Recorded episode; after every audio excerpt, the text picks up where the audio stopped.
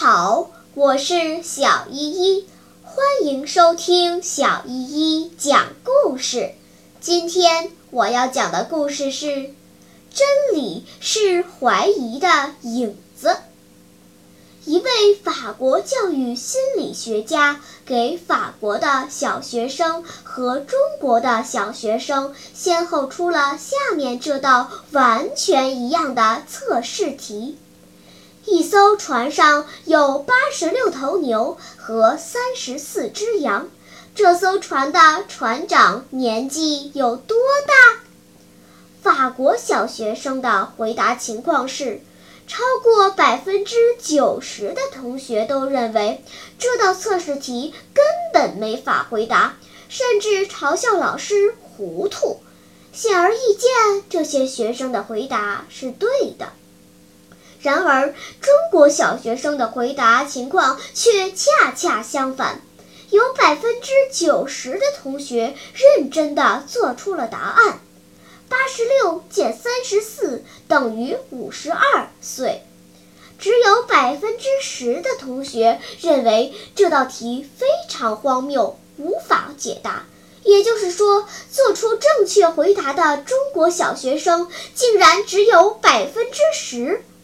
这位法国教育心理学家很惊讶，两国的小学生为什么会出现这么大的差别呢？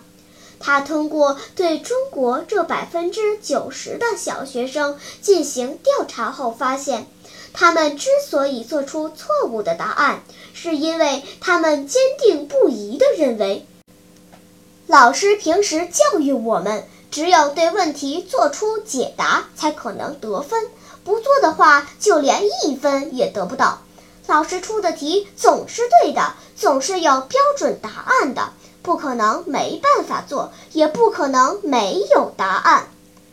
法国教育心理学家在总结这两次实验的时候，引用了下面的几句话。第一句是笛卡尔说的：“怀疑就是方法。”第二句话是法拉第说的，在学术上不盲从大师，应当重视不重人，真理应当是他的首要目标。第三句话是爱因斯坦说的，科学发现的过程是一个由好奇、怀疑开始的飞跃。